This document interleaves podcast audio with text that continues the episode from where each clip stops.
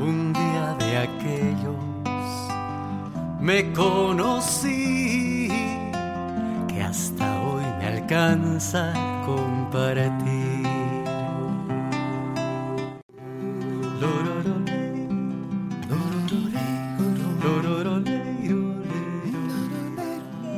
Bienvenidos, bienvenidas a este, el episodio 29 del podcast que compartimos con que se llama Simbiontes, Voces para el Bienestar Integrativo.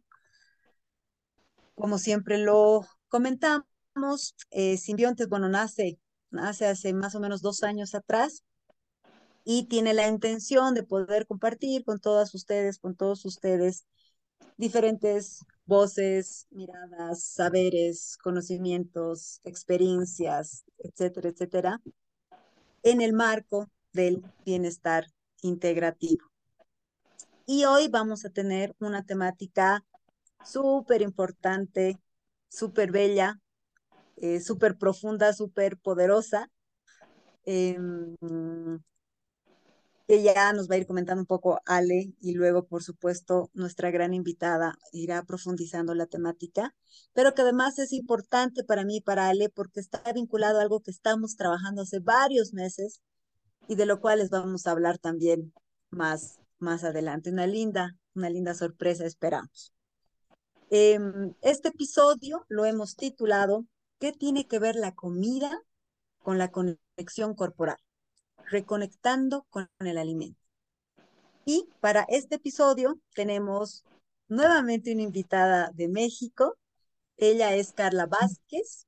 Carla es nutrióloga no pesocentrista, promotora de alimentación consciente e intuitiva, con una práctica informada en trauma y reconexión cuerpo-mente. Carla querida, mil gracias por aceptar la invitación. Eres muy, muy bienvenida a este espacio que ahora también es tuyo. ¿Está silenciada, Carla? Yo ya había entrado en mi discurso, pero estaba en. Bien, pero... secreto del universo, ¿eh? Ya sé. Pero no, muchas gracias por la invitación. Me encanta este tema, la verdad me emocionó mucho cuando me propusieron el tema, entonces yo encantada y doblemente agradecida por la invitación. Súper.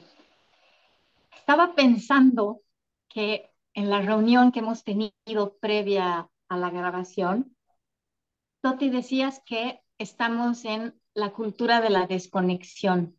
Y creo que esto es algo que ya hemos visto en otros episodios, ¿no? Es una cultura que nos desconecta de nuestro hábitat, de nuestra comunidad y lamentablemente también nos desconecta de nosotras mismas y nosotros mismos, ¿no?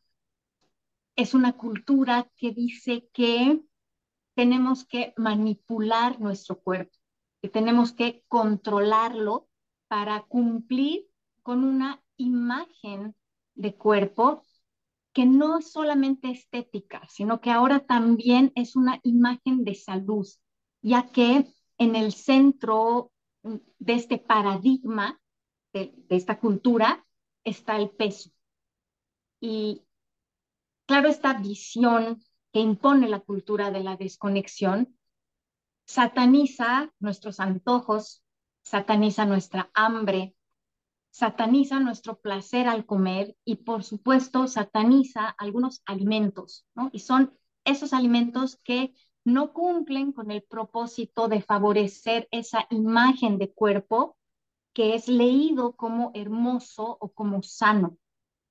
Entonces, ¿cómo, cómo está impactando todo esto en nuestra conexión corporal y en la, en la conexión que tenemos con, con la comida?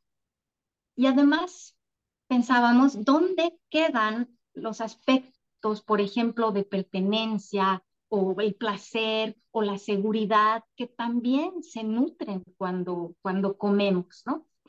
Para nosotras es muy, muy importante abrir conversaciones que inviten a ver que pueden haber otras maneras de relacionarse con el cuerpo y relacionarse con el alimento maneras más bien que se sostengan en el autocuidado, en la serenidad, en la salud también, por supuesto, entendida desde una perspectiva mucho más integral, ¿no? Y también una perspectiva colectiva. Y claro, también son maneras que nos invitan a reconectar con nosotros mismos, con nuestras comunidades y también con nuestro entorno. Así que mil gracias, Carla. Estamos seguras que eres la persona ideal para darnos una visión más amorosa y más ecuánime eh, con esto que ahora resonamos en este espacio. ¿Qué te parece si para empezar nos cuentas tú un poquito cómo ha sido o cómo es probablemente tu camino de reconexión con el cuerpo y, con el alimento? Pues primero eh, podría decir que me empecé a cuestionar como el entorno, ¿no? O sea, como que fue más fácil ver que algo no estaba bien con lo que estaba practicando. Y yo pues empecé a ejercer como nutrióloga en empresas y en las empresas pues muchas veces lo que se hace para mm, implementar como programas de salud es hacer concursos de pérdida de peso. Entonces, eran programas de gente, o sea, muchísima, era de que llegaba a ver hasta 500 personas inscritas en un programa.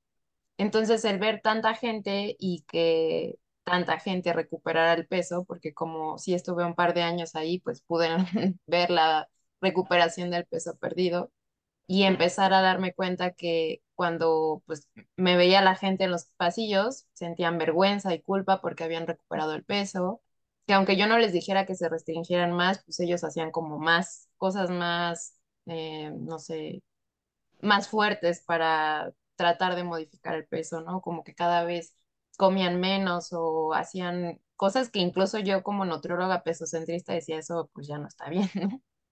Entonces el darme cuenta que algo estaba mal en mi práctica porque que tanta gente se sintiera así, que tanta gente recupera el peso, pues, eh, como que no era una cosa, un problema de una persona. Entonces en ese momento dije, debe ser psicología de la alimentación y debe de ser por ahí que las personas recuperan el peso entonces empecé a estudiar psicología de la alimentación y todavía ahí como que no encontraba la respuesta y no me hacía mucho sentido hasta que encontré a Naris Mendy, que supongo que obviamente han de conocer. Y entonces dije, esto, esto me hace sentido. Y realmente empezar a buscar otro enfoque con la alimentación hizo que yo me empezara a ver cómo era mi propia conexión con el cuerpo. Hasta que ya llegó un punto en el que y son procesos personales que la verdad es que sí comparto en mi podcast.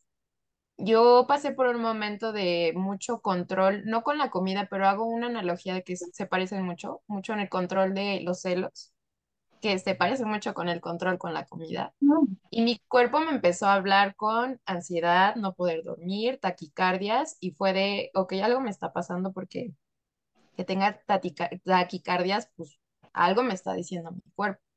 Y entonces empezó un proceso de sanación conmigo y de conexión con mi cuerpo a la par que empezaba a construirme como nutriólogo. Entonces ya la fecha incluso, o sea, antes nunca hubiera hecho eso, pero hay veces en que estoy viendo la tele y ya siento que mi frecuencia cardíaca se está acelerando. Entonces me pregunto un segundo y me digo, ¿qué te está preocupando?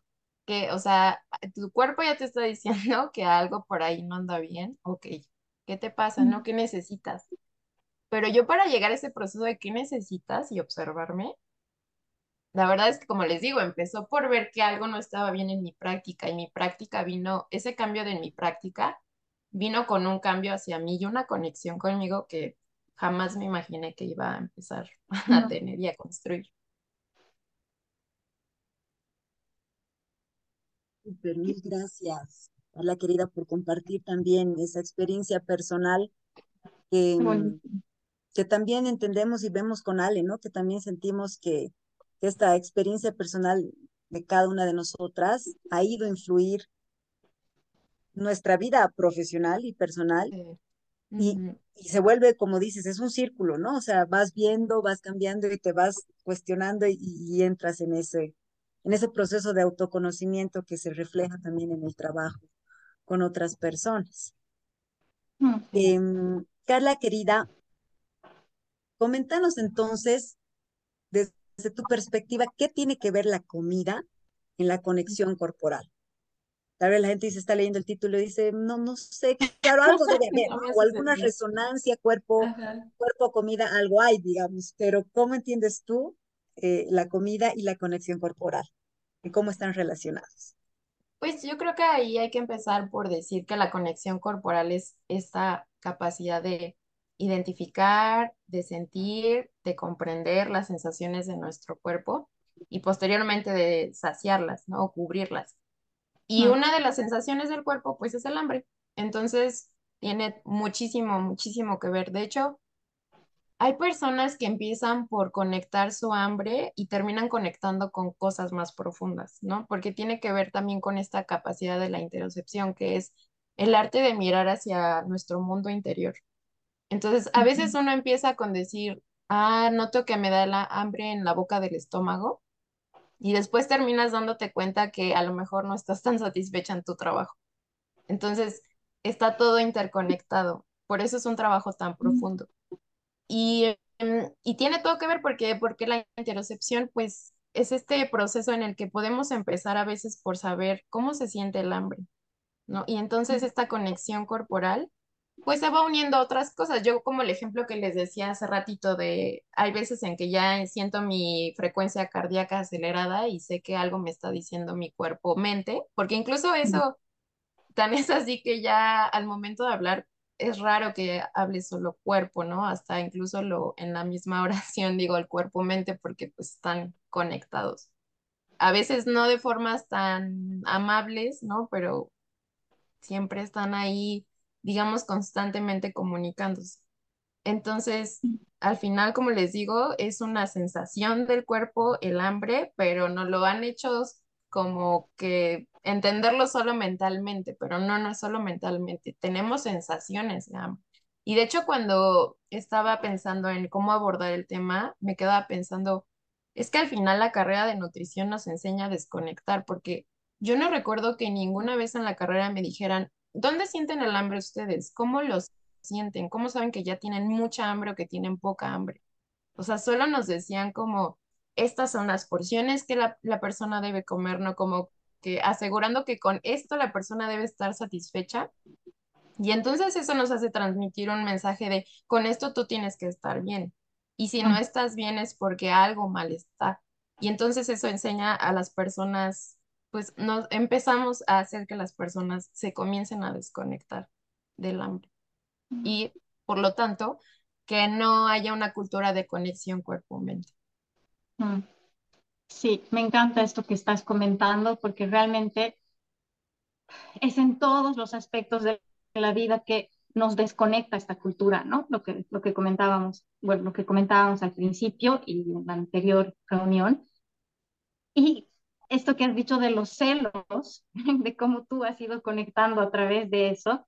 Yo tampoco he empezado conectando con la comida, yo he empezado conectando con el sueño y el cansancio. Y así es como la alimentación intuitiva ha llegado a curar mi insomnio, de alguna manera, ¿no? Porque he entendido que estaba tan desconectada de mi cuerpo que me estaba generando este, este problema, ¿no? Y Cara, más o menos ha ido dando algunos tintes, digamos, de cómo nos desconectamos de la comida, pero ¿qué más? O sea, ¿por qué estamos tan desconectados de la comida? Pues yo creo que cosas tan, me gusta empezar también por lo sistémico, porque al final, claro que la familia pues influye muchísimo, pero esa familia está en un sistema y el sistema pues nos pone mensajes en redes sociales como cinco formas para engañar a tu hambre o cinco formas para controlar tu hambre o no es hambre, es sed. O sea, como que el entorno siempre está diciendo, eso no está bien que lo sientas, entonces, este, mejor omítelo, engáñalo, em, como trata de jugarle, ¿no? Como diciendo, este, toma agua cuando tengas hambre. Para empezar, tenemos una cultura que no valida esa sensación. Ahora, a nivel este, familiar, pues también puede ser que haya gente que su mamá, ¿no? O sea, su misma abuela le haya dicho, es que las mujeres no deben tener hambre, está mal, deben comer poquito, y entonces ese mensaje se va se va compartiendo de generación en generación. La verdad es que también en temas de, de hambre, de imagen corporal, pues sí también hablamos de trauma sistémico y trauma transgeneracional. Entonces, eso por un lado, y por otro, hay grados de desconexión, ¿no? Podemos hablar de un trauma tan, no sé, fuerte como el abuso sexual, que la persona pues aprende que para sobrevivir, pues mejor desconecto de mi cuerpo, entonces no siento lo que está pasando.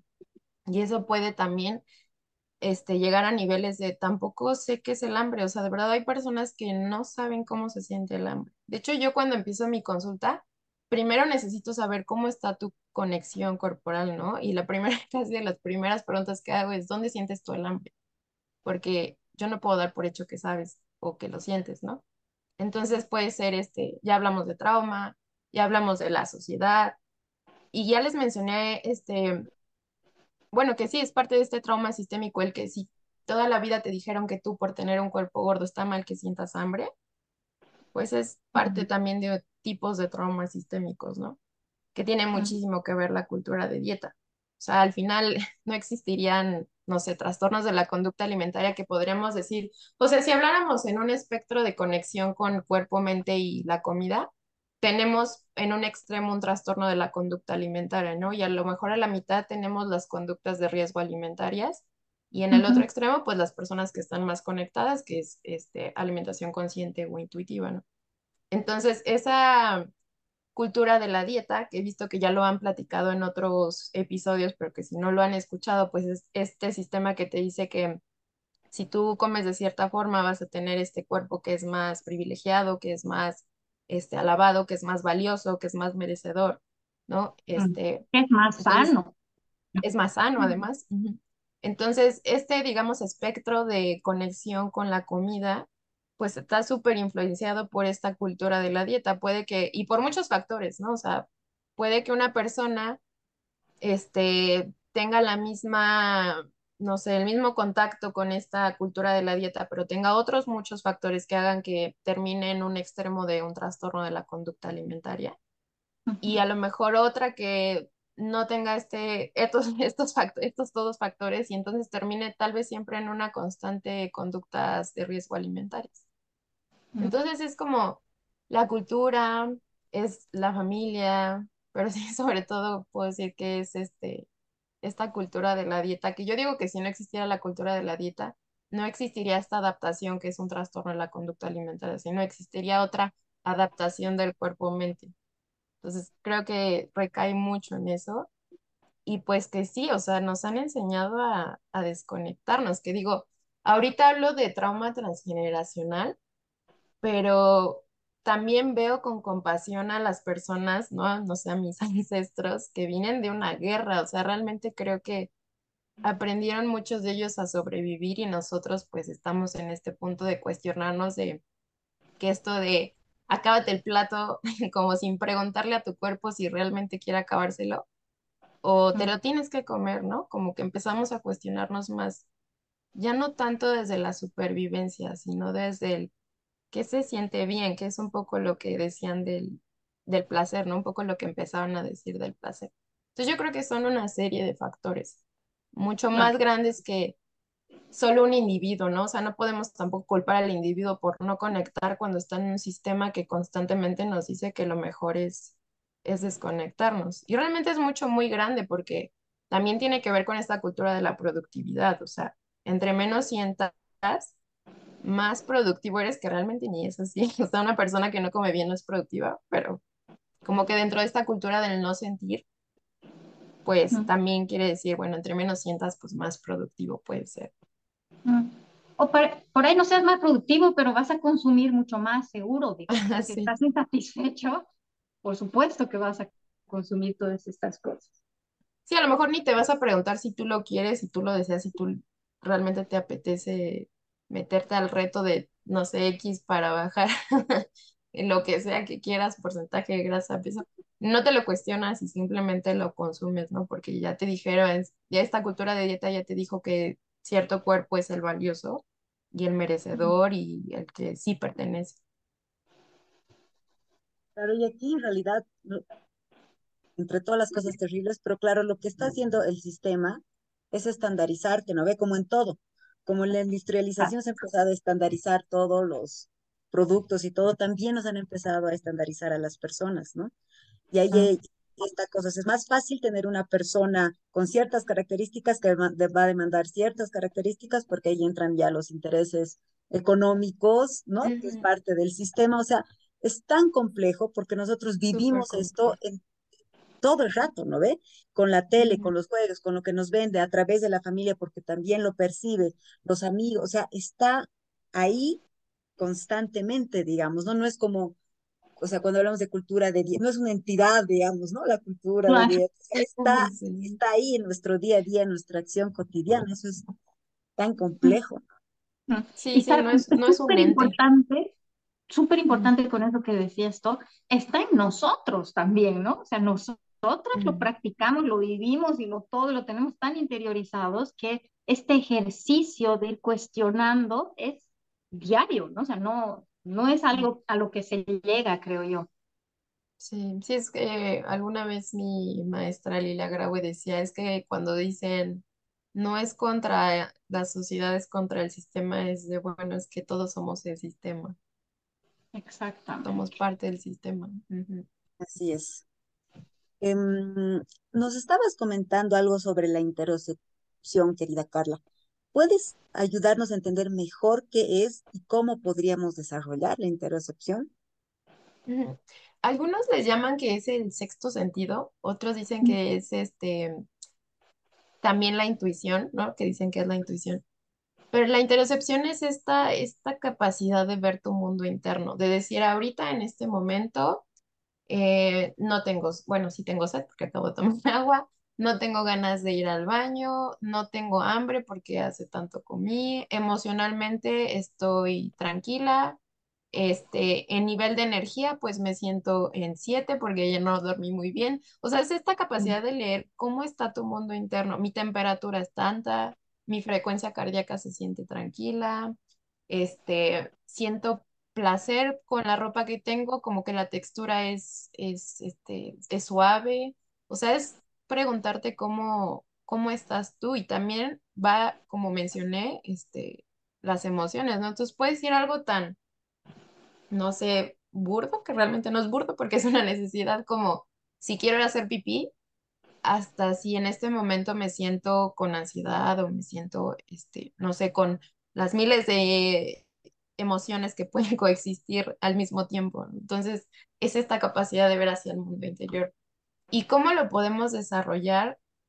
Pues primero es importante estar en un ambiente que, que lo provea o que, que sea seguro para poder conectar, porque si yo estoy en un ambiente que me genera estrés o que me tengo que estar defendiendo, ¿no? Si estoy en un lugar donde sufro violencia, pues estoy más atento a defenderme o a cuidarme o a poder cubrir lo que tú me estás pidiendo para que no me violentes, a que yo pueda decir en este momento, este, tengo hambre o no tengo hambre.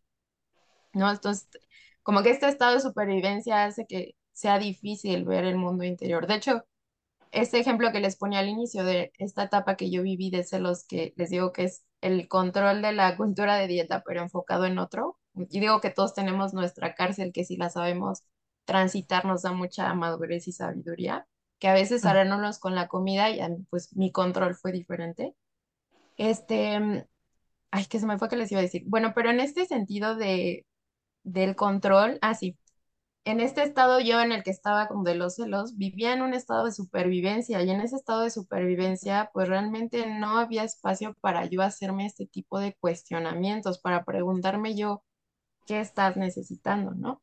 Entonces, el encontrar un espacio es súper importante, tanto a nivel terapéutico como a nivel de amigos, como a veces si de plano se te es difícil encontrar amistades o terapeutas con los que sientas esta confianza de que no te juzgan, de que te escuchan, de que son válidas tus emociones, son válidas tus necesidades, pues también a veces hasta estos espacios como escuchar podcasts, pláticas, ¿no? También por eso es que en parte yo también tengo un podcast y por eso lo hago, porque es como, bueno, estoy creando ese espacio seguro para que una persona pues se le sea más fácil conectar.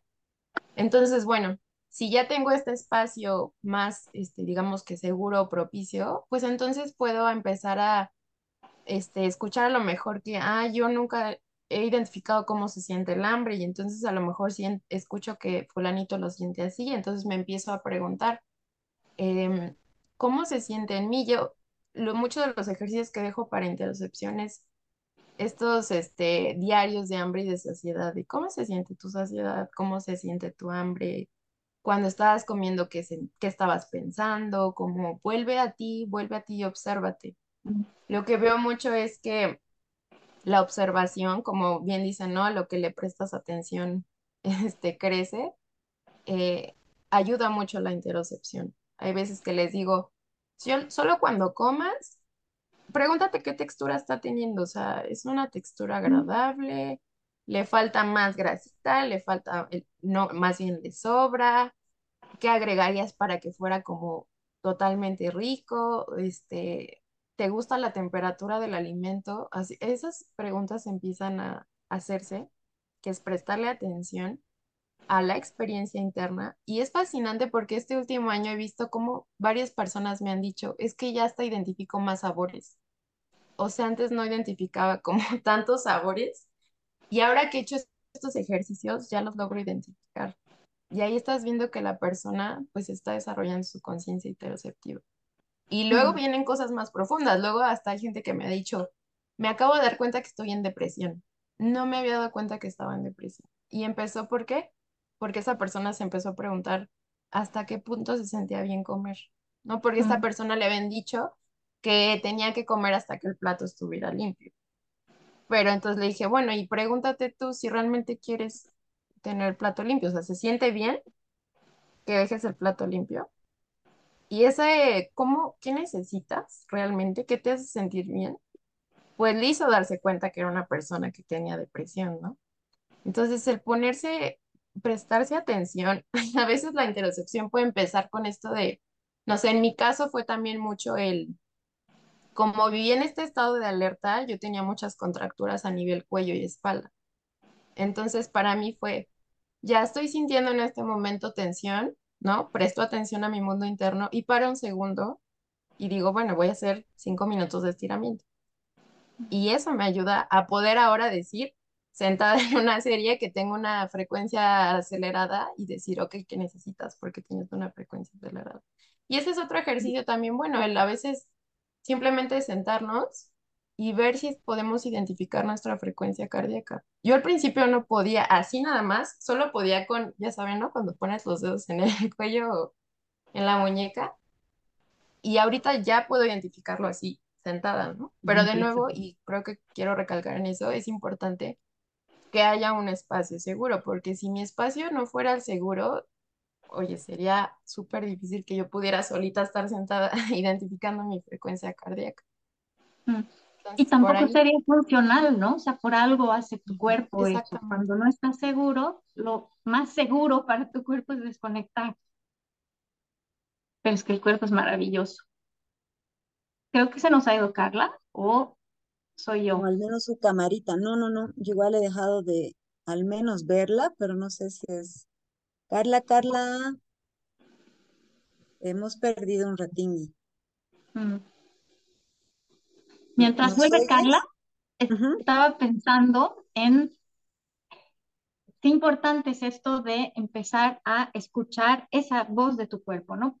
Yo no tenía ningún problema para identificar mi hambre o mi saciedad, por ejemplo, pero sí el tema del descanso y mucho también el tema del movimiento. Por mucho tiempo yo pensaba que eh, el movimiento no tenía ningún tipo de señal en el cuerpo, o sea, no, era, no es como el hambre que tu cuerpo te pide, digamos, ¿no? Pero ahora que he empezado a mover regularmente mi cuerpo y a prestar atención en esas señales que me dicen que ya necesito moverme, o realmente me doy cuenta que mi cuerpo me está diciendo que, oye, ya es hora, digamos, ¿no? Hay esos dolorcitos, o se empieza a mover mi pierna, me parece genial. El cuerpo es realmente súper, súper sabio.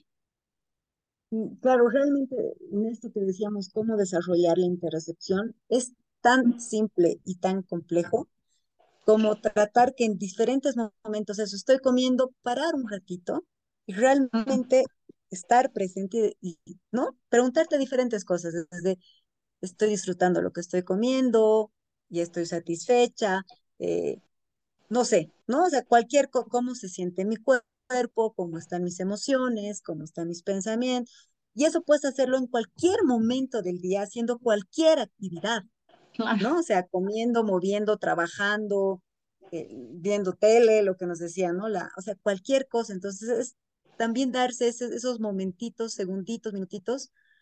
Y es impresionante cuando te das el espacio, te das cuenta cuán o sea, cuán desconectado estaba, o sea, no te habías dado cuenta que, ¿no? Lo que había estado esto durísimo, digamos, ¿no? Sí. O que había, me había estado muriendo de hambre y no, no, o sea, porque estoy tan, mi mente está tan en otra cosa, no estoy en el presente, entonces no estoy conectándome, digamos, ¿no? Eso mm. creo que, así como, también así como quizá algunas ideitas para que la gente sepa, o sea, no es no, es, no, es, no, es, no son ejercicios tremendamente complicados, digamos, es algo simple, solo que tiene que intencionalmente darse esos espacios de conexión y escucha del cuerpo, digamos, ¿no? Y, y, se puede hacer en esos espacios que ya no son, no son tan habituales, ¿no? O sea, tan cotidianos que ya ni bola les tiramos. Por ejemplo, no sé, mientras te lavas tus dientes o estás en la ducha, ¿no? No solamente cuando comes, sino cualquier momento que puedas aprovechar para, mm, a ver, ¿cómo voy? ¿Cómo estoy? ¿Dónde estoy? Exactamente. A ver, aquí es, perdón, escribió Carla a mi WhatsApp. Eh, se fue la luz en mi casa, dice, por eso me, por eso me sacó, pero voy a entrar con mis datos. Entonces, cualquier momento vuelve a entrar. También aprovecho mientras, cuando hablaba Carla, nos comentaba este tema de la conexión de la comida con el cuerpo. Ahí está, ya entró mucho. Sí, ya, ya, le, ya la admití, seguí con. Ah, ya. Entonces, como que habló harto de lo del hambre, ¿no? Que tal vez es como lo, lo, más básico, pero también puedes conectar con tu cuerpo y el alimento desde muchos otros espacios, ¿no? O sea, a veces la conexión con la emoción y el alimento que está tan cuestionado, pero hay un tema ahí de, de tus emociones vinculadas al alimento, eh, y, y, o sea, y cuando hablamos de cuerpo, como estamos hablando en su integralidad, en el cuerpo estamos hablando de las sensaciones físicas, de los pensamientos, de las emociones, ¿no? De, de estas... De creencias. De las creencias, de lo que decía Carla, de todo lo que se siente internamente, la interocepción que tal vez se trasciende más en las sensaciones. O sea, todo esto, digamos, puede hacer a la conexión del alimento con tu cuerpo, o sea, todo lo que el alimento en distintas, en sus distintas formas y características te haga sentir, pensar, creer, valorar, digamos, está conectando, ¿no? Mm. Carla querida, estás de vuelta. Ya, me fue la Bienvenida.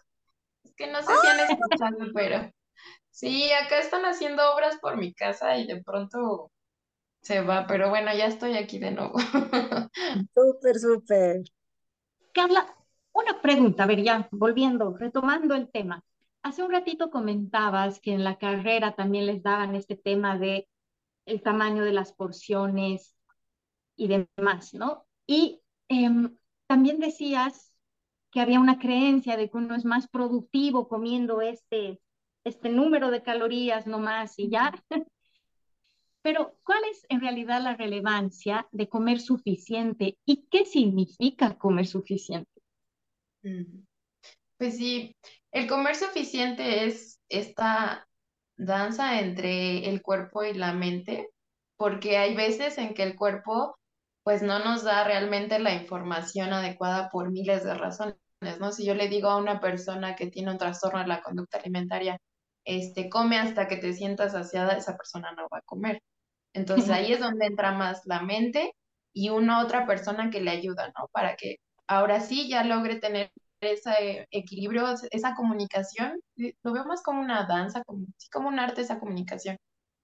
Y entonces ya esa persona empieza a identificar más su saciedad. O sea, tu saciedad es la que te va a decir que estás comiendo suficiente. No si las porciones, no, sino que tú sientas esa saciedad. Pero hay veces que puede que el cuerpo no tenga la mejor, este, mm, información y hay que meter la mente. Yo incluso, yo que no soy una persona que no tiene un trastorno de la conducta alimentaria, hay veces que por el cansancio, por el nivel de estrés, mi cuerpo puede decirme que no tiene hambre, pero ahí yo meto a la mente decir, Carla, han pasado tantas horas, has hecho tantas cosas, necesitas comer, ¿no? Entonces, este cuerpo, yo sé que ahorita no estás en las mejores condiciones y entra un poco más la mente. Entonces, es como que esta danza entre el cuerpo y la mente el que nos va diciendo que es suficiente, pero tú eres el que sabes, o sea, no una otra persona, ¿no? No tiene tanto que ver con, puede que tú digas dos tortillas, que es un ejemplo que pongo mucho en el podcast, ¿no? Dos tortillas es solo el carbohidrato, como si el carbohidrato estuviera solo, este, necesario para que estés satisfecho en la comida, ¿no? Y a lo mejor todo ese día tu mente dice eso, pero tu estómago está gruñendo. Entonces, más bien le preguntamos al cuerpo y cuando el cuerpo no esté en condiciones adecuadas, bueno, ahí sí entra un poco más la mente. Ahora es muy importante porque el comer suficiente hace que nos sintamos seguros. Y como les decía hace ratito, sentirnos seguros nos ayuda a un montón de cosas como la conexión, porque cuando no estamos seguros, pues es esto de este estado alerta, o sea, el no comer suficiente nos intensifica este, este estado alerta del que les hablaba. Y un cuerpo seguro, pues es un cuerpo que tiene energía y además se hace muchas preguntas. O sea, un cuerpo seguro es el que se empieza a filosofar si realmente le gusta su trabajo, si está a gusto con su pareja, si le gusta la comida que preparó.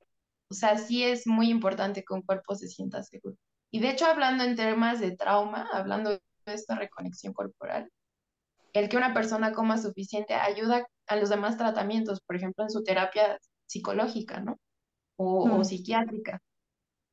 Y, em, y además, em, digamos que eso a nivel mental, emocional, fisiológico trae muchísimos beneficios como el que pues nuestro periodo menstrual llegue, ¿no? Que es muy importante que el periodo menstrual llegue, aunque a veces de pronto como que pensamos que es mejor que no esté.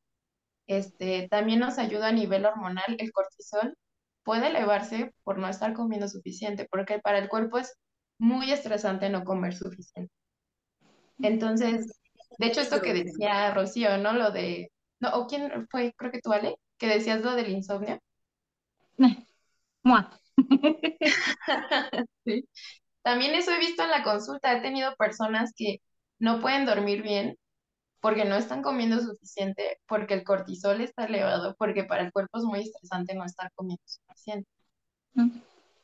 También nos previene de atracones, ¿no? De hecho, el atracón yo creo que es una de las cosas que para algunas personas es preferiría no conectar con mi cuerpo porque es una sensación de pérdida total de control. Pero al final es un grito del cuerpo diciendo necesitamos conectar, ya sea porque hay restricción o porque hay un tema de trauma. Entonces también nos previene de atracones, que al final es algo que se vive con mucha vergüenza y con mucha soledad y si podemos prevenirlas, pues mejor porque sí es muy desgastante a, nivel físico y a nivel emocional. Mm. Entonces, digamos que a nivel físico sí también hay muchos beneficios, pero como, como bien decimos, estamos conectados también a nivel emocional y a nivel este, mental. Mm. Súper querida Carla. Y ahora, ¿qué tal si hablamos un poco del, del placer? de comer, que a veces es tan, tan tabú, no solamente en la alimentación, en general en nuestra vida, ¿no? Sobre todo para las mujeres. ¿Cuál es la relevancia de sentir placer al comer o del placer al comer? Pues para empezar es también una parte que nos ayuda a poder conectar, el decir esto se siente bien y entonces se siente seguro sentir y entonces puedo sentir más y entonces puedo nutrir más mi interocepción. Entonces, aquí tal vez quisiera también primero como diferenciar, porque hace poquito escuchaba una plática de, una persona que decía que estaba no muy a favor de la alimentación intuitiva porque parecía como que era muy hedonista, como que solo nos importa el placer. y yo ah. digo, ay, yo creo que más bien estamos tan acostumbrados al pensamiento dicotómico de apenas mencionamos que está bien sentir placer y entonces estamos diciendo que ya todo, ¿no? Como todo placer o nada placer otro placer, ¿no? No es así. Este, pero también pensamos mucho que el placer es como esta área de, de comer solo, no sé, ultraprocesado. Yo creo que es lo que las personas también piensan. Pero el, el, mm. placer se puede experimentar de muchas formas. De hecho, yo creo que la cultura de la dieta nos condiciona que solo podemos sentir placer con los alimentos prohibidos. ¿No? Por eso hay personas que, pacientes que he tenido que empiezan con la alimentación consciente o intuitiva que me dicen, no sabes qué rica me supo mi ensalada, ¿no? No sabes qué rica me supo mi, mi fruta picada con lo que sea que tuviera que agregar. Porque también es eso, que la cultura de la dieta te dice, o sea, sí ensalada, pero casi que solo con vinagre y no le pongas nada más. que no te guste.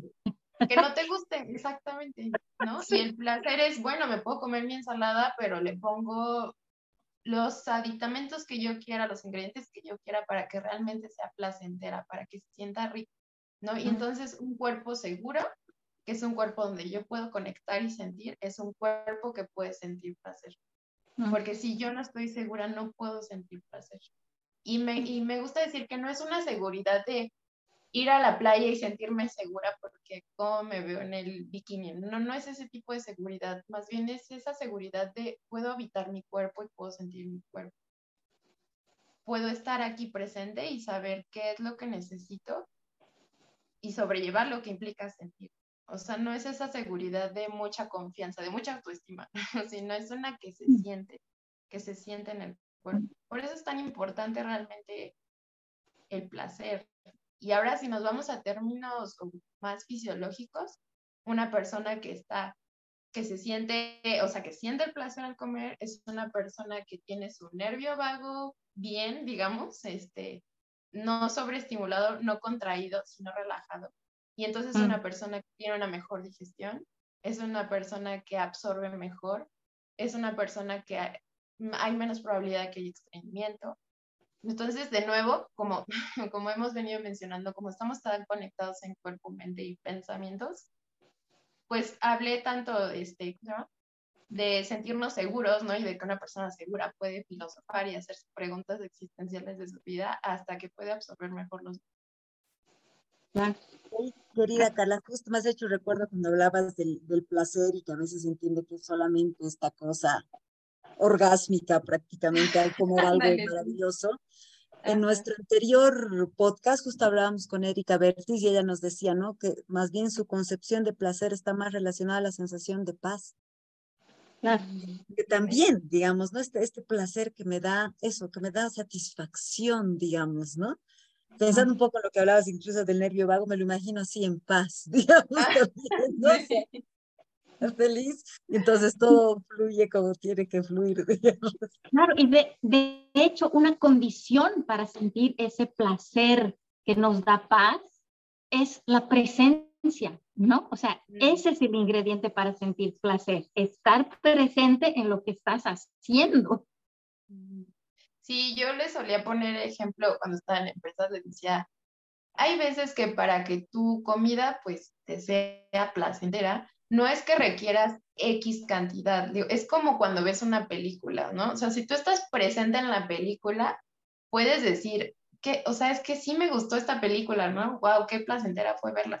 Pero si estoy distraída, estoy así como, ah, ¿cómo es? A ver, regrésale, no, es que ni me acuerdo como de qué trataba. Entonces, igual. decir, no era mala, era mala, pero en realidad no sabes, ¿no? Si lo mismo como una era fea, pero en realidad estaba tu mente en quién sabe qué, entonces no sabes realmente qué sabía tu comida, digamos. Ajá, exactamente. Y por eso les decía que para la conexión, pues sí es importante, ¿no? ya que tengo un ambiente seguro, el prestarle atención a eso. Tenía una paciente que me decía, es que a veces acabo de comer y no sé a qué me supo la comida, o sea, no sé si estuvo rica o no y a veces mis familiares me dicen, no, es que estuvo deliciosa y no sé qué, y yo no sé que estuvo deliciosa. Pero como esta cultura dice que están malos antojos y que casi que sentir está bien porque tendrás que comer solo lechuga con vinagre, ella pensaba que eso estaba bien, como qué bueno que no tengo antojos, qué bueno que no este, siento rico al comer, porque eso significa que entonces me puedo controlar, bueno, que dicen cuidar, que yo digo que más que cuidar es controlar, porque está muy corrompida esa palabra. Este, entonces, por eso al final como que ella pensaba que era mejor eso. Pero no, al prestarle atención, es una de las personas que me han dicho, ya identifico más sabores. Y entonces siento placer al comer. Ya me sabe otra vez la comida.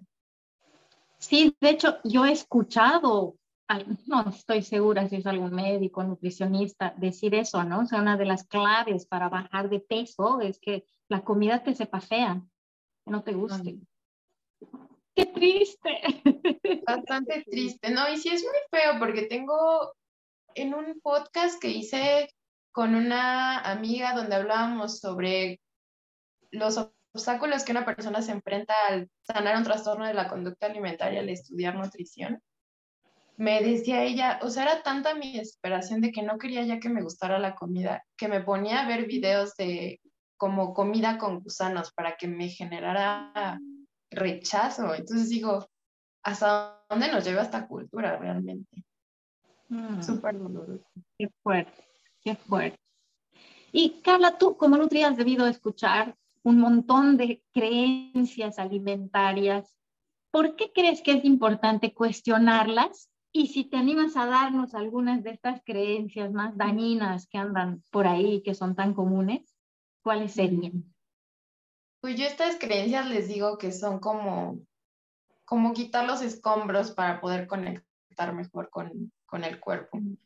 Hace poquito, que es un, un episodio que todavía no sale, hablamos con un psiquiatra sobre la intuición y nos enfocamos mucho en hablar de los sesgos cognitivos, porque los sesgos cognitivos pues nos pueden, este, digamos que como hacer ruido para no poder conectar bien entre el cuerpo y la mente. Por eso esos sesgos cognitivos yo los veo, ¿no? Él ponía como más ejemplos en la vida diaria, tal vez no enfocado a la alimentación, pero también están enfocados en la alimentación. Entonces, si yo pienso que comer fruta en la noche está mal, pero mi cuerpo se le antoja fruta, entonces ese sesgo cognitivo va a hacer que yo no le haga caso porque es que está mal, ¿no? Entonces sí es, sí es muy importante cuestionarlos porque nos va a ayudar a poder, a poder conectar y a tomar decisiones más desde la libertad y no desde el miedo. Porque es una pregunta que yo hago mucho en consulta. ¿Lo haces por miedo o lo haces por amor?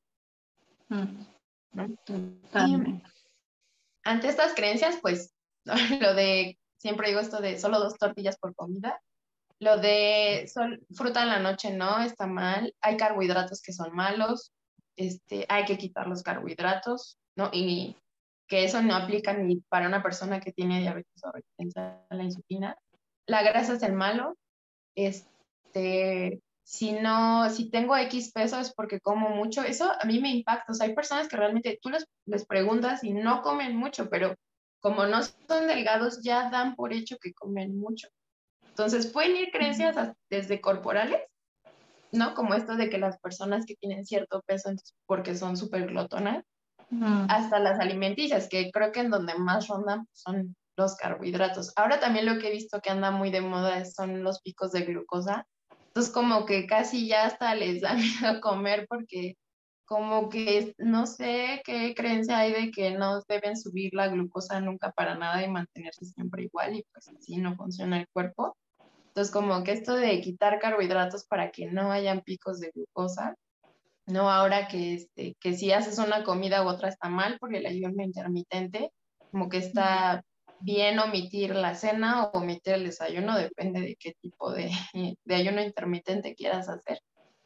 Y mm, pues por ahora son creo que los que más he escuchado. Em, depende en el mundo en que lo hagas. Yo antes estaba muy metida en el mundo del, de nutrición deportiva porque me gusta mucho el deporte y bueno, ahí hay otra serie de miles de creencias que si a fuerzas tienes que tomar proteína para hacer músculo, que si casi la gente ya solo termina cenando proteína y nada más.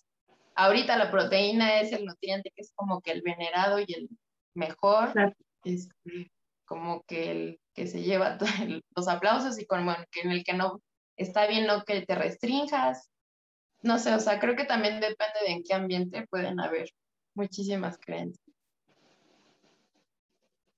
Y ahí creo que es, o sea, es bien difícil, ¿no? Porque también cuando se cuestionan creencias, bueno, además que pueden haber creencias, las más comunes seguramente vinculadas cuando eres más chiquitito, ¿no? Es donde más se forman las creencias con alrededor de lo que la familia te ha dicho, tal. Pero luego, obviamente, a medida que vas creciendo, también vas recibiendo información de médicos, de o sea, de gente que, que, digamos, tú confías, ¿no? O sea, tú dices, esa persona sabe, sabe más que yo, sabe más que mi cuerpo, porque tenemos esa, esa idea también en general en, en nuestras mentes, ¿no? Em, y es bien difícil este cuestionamiento, o sea, yo me, me doy como ejemplo, ¿no? Porque a veces también, eso le digo a Lale, me da miedo que cuando hablamos, digamos, de qué creencias son medio malas que hay que cuestionar, también nos podemos ir al extremo y decir, esta creencia, digamos, de la gracia es mala, es como una mala creencia, digamos, ¿no? Pero en realidad es la, nuestra intención es cuestionar esa creencia, no porque sea necesariamente buena o necesariamente mala para ti ahora, ¿no? Eh, me doy el ejemplo para que se trate de entender. Digamos, yo ahorita estoy, eh, ahorita no, no puedo consumir mucha grasa porque me está generando dolores de cabeza y náuseas fuertes. Entonces estoy claro como indagando qué es, qué es lo que está pasando. Pero en este momento no puedo consumir la grasa, no porque diga que la grasa es mala o buena, porque me está generando esos síntomas mientras averiguo. ¿No? Entonces, claro, ahí lo que yo estoy haciendo es eso, no le estoy, no por eso digo, ah, no, es que la grasa es mala, digamos, ¿no? Solo puedo decir en este momento, en estas mis circunstancias, lo que necesito ahorita es reducir la grasa, digamos, ¿no? Mientras averiguo, en teoría ya hay algunas, hay alguna información por ahí que ahorita no entro en el detalle, pero es, es solo eso, ¿no? Y quién sabe de aquí a un tiempo voy a ir viendo que otro tipo de grasas o que cierta cantidad de grasa o lo que fuera me da placer, hace que mi comida sea rica, también me, me beneficia a nivel fisiológico y no sé, o sea, esta necesidad de ir viendo que este cuestionamiento de creencias también va a depender de tus propias características, de tus circunstancias y que tampoco es nuestra intención decir que siempre que, hay, que, hay, que las creencias que estamos mencionando como ejemplo son malas. No es solo la intención de cuestionalas, o sea, no las des como verdad absoluta, es una creencia, ¿no? Justamente, y, y, y cuestionala en el marco ahorita, en este momento de tu vida y tus, tus circunstancias, digamos. No, sé si se me entiende, o sea, se entiende, había que, ¿no?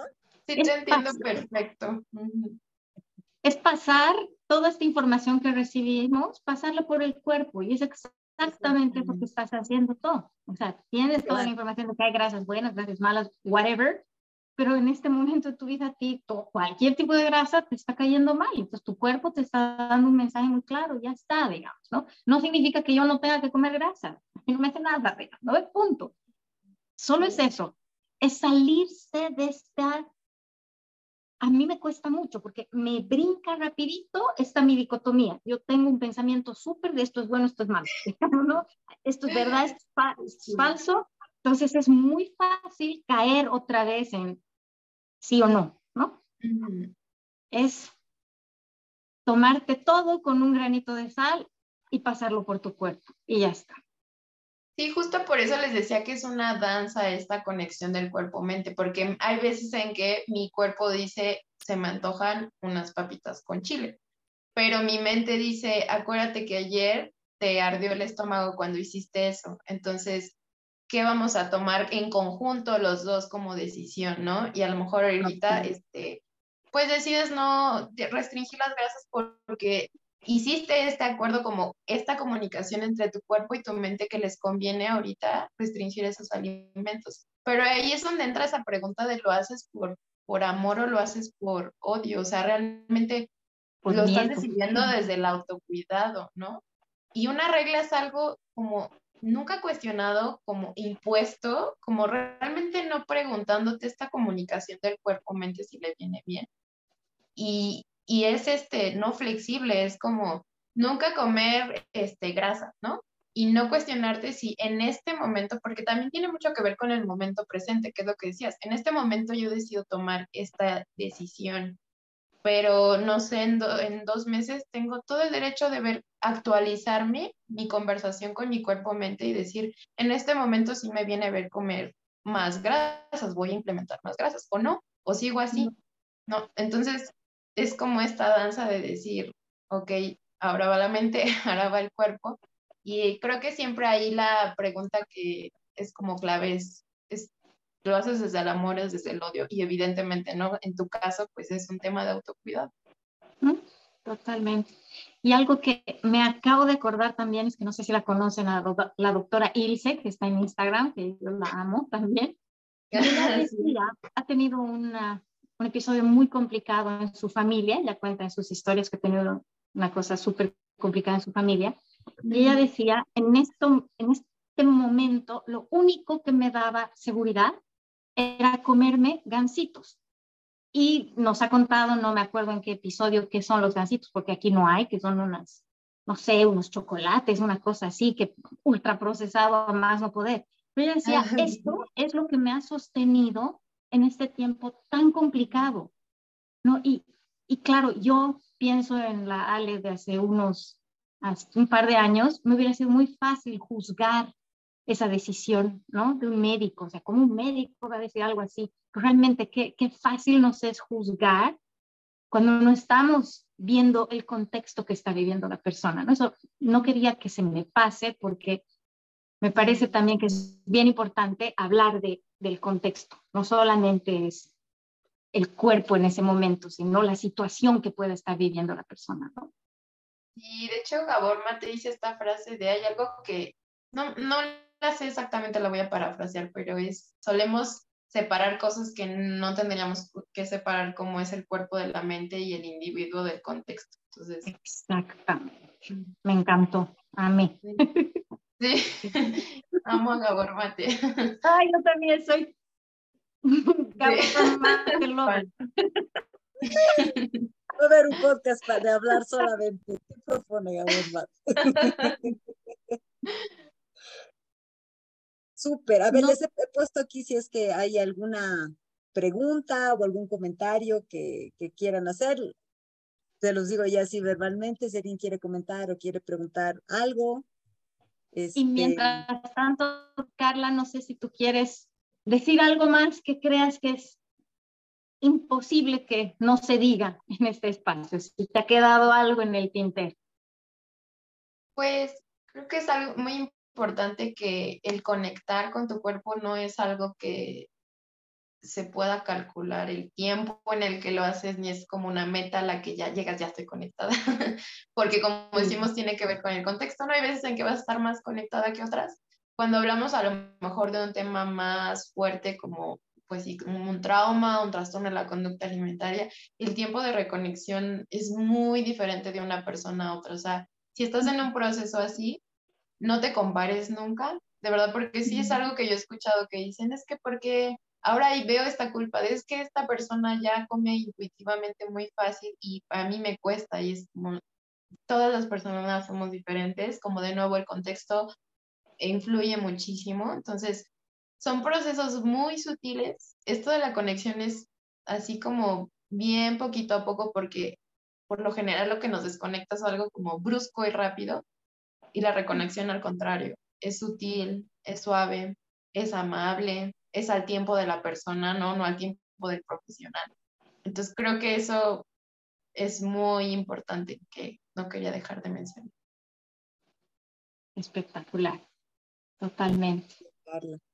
Me quedo con tantas cosas, me quedo, me quedo con esto de que realmente cuando hablamos de cuerpo, Cara hablaba de cuerpo-mente, con Ale mencionábamos la integralidad de cuerpo indivisible, que igual ahorita nos, nos decía Carla haciendo mención a Gabor Mate, ¿no? O sea, todo eso es el cuerpo, digamos, ¿no? O sea, cuando estén oyendo al cuerpo, las señales del cuerpo, lo que fuera, es, es todo eso, ¿no?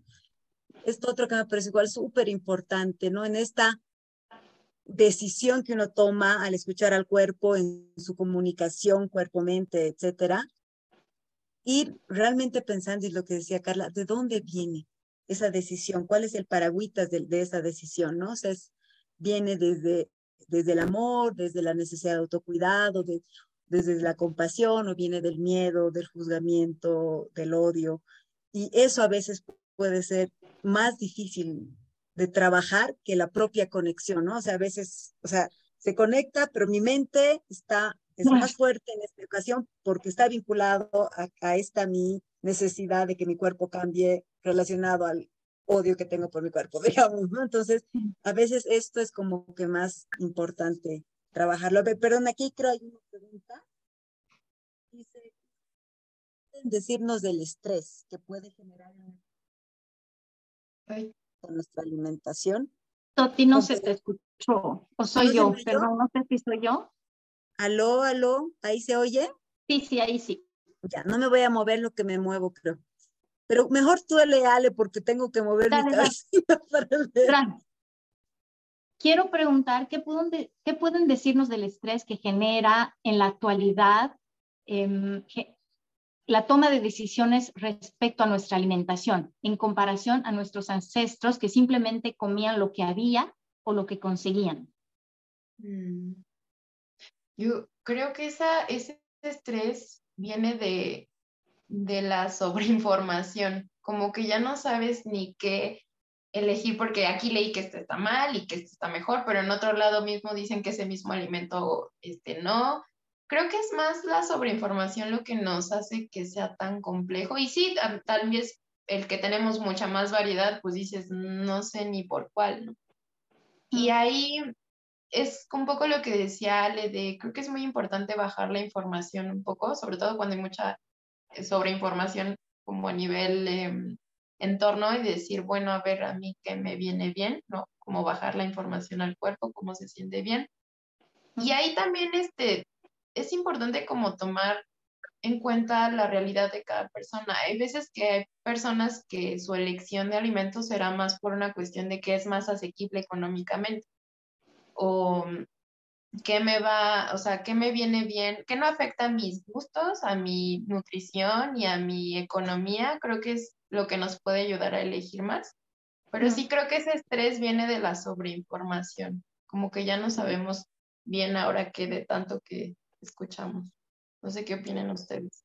Sí, de hecho en algún momento comentábamos con Rocío, no me acuerdo qué rato, tanto que hablamos, este, este miedo a comer es pues súper nuevo, ¿no? es algo antes, hasta nuestros abuelos incluso podría decir, el miedo que tenían con respecto a la comida era que no haya, ¿no? El miedo a la comida es súper, súper nuevo y es por este, como dices, es esta abundancia que hay, esta seguridad alimentaria, entre comillas, que ya podemos elegir y esta sobreinformación también, ¿no? Que también nos desconecta, por supuesto. Entonces, como decíamos también en el anterior episodio, es donde se sienta bien, ahí es, ¿no? O sea, si te está empezando a generar algún tipo de conflicto, que es lo que a mí me ha pasado, o sea, yo tenía una súper buena relación con la comida y de pronto tanta información ha empezado a decir, ay no, esto ah, me va a hacer daño, tiene tanto azúcar, tiene estito, tiene lotrito, qué aceite le habrán puesto. O sea, wow, en algún punto ha empezado a dejar de sentirse bien para mí, ¿no? Entonces, para mí, ese que no se sienta tan bien ha sido mi, mi alarmita para decir, ah, ah, a ver, revisaremos si, si por aquí es. Y que se sienta bien en todos sentidos, porque igual y me quisiera, ¿no? Adquirir este, pero si este no se siente bien en mi monedero y me va a... Absolutamente. sí, o sea, me va a afectar a mi economía, también que se sienta bien económicamente. Mm, le va a afectar a mis valores, que eso también lo conversábamos alguna ah, vez con sí. o sea, para nosotras que sea sostenible es muy importante. Entonces es nuestro valor, que no significa que todo el mundo tiene que comer así y que podemos, ¿no? Pero para nosotras, bueno, hablo por mí y por ti, así también creo, esto es muy importante, es parte de nuestros valores, ¿no? Entonces hay muchas cosas que hacen a lo que es comer sano, ¿no? Ahora y tus valores entran ahí, que se sienta bien entra ahí, tus finanzas entran ahí, ¿no? O sea, hay un montón de factores. Sí, que hay personas que igual eligieron ser este, vegetarianas por sus valores y también es súper este, válido que entre en esta escala de elección. Totalmente. Entonces, entre más todo esto esté alineado a la hora de elegir, es menos estresante. Y la verdad es que cuando más conectas con tu interocepción y que eso tiene como de nuevo que ver con el entorno y escuchas a personas que te dicen, está bien que te preguntes qué necesitas, es menos estresante la elección. Mm. Porque además, además de que hay sobreinformación, hay mucha información contradictoria, ¿no? Entonces, ahí es a quién, hago caso, porque ojalá fuera solo la misma información que te digan sobre lo mismo, digamos, ¿no? Pero por supuesto no existe porque no hay eso, digamos, o sea, los estudios van a mostrar siempre resultados diferentes porque hay miles de variables en relación a los estudios de nutrición y medicina y qué sé yo.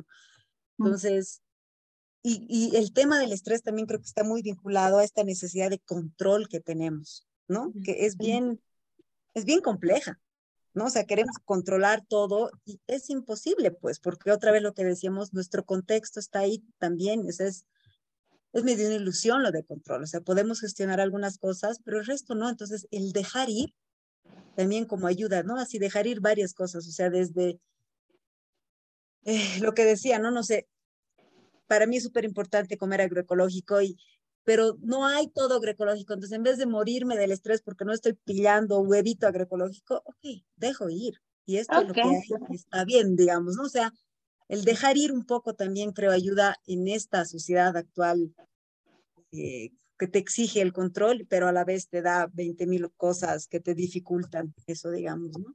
Mm, me encantó eso. Sí.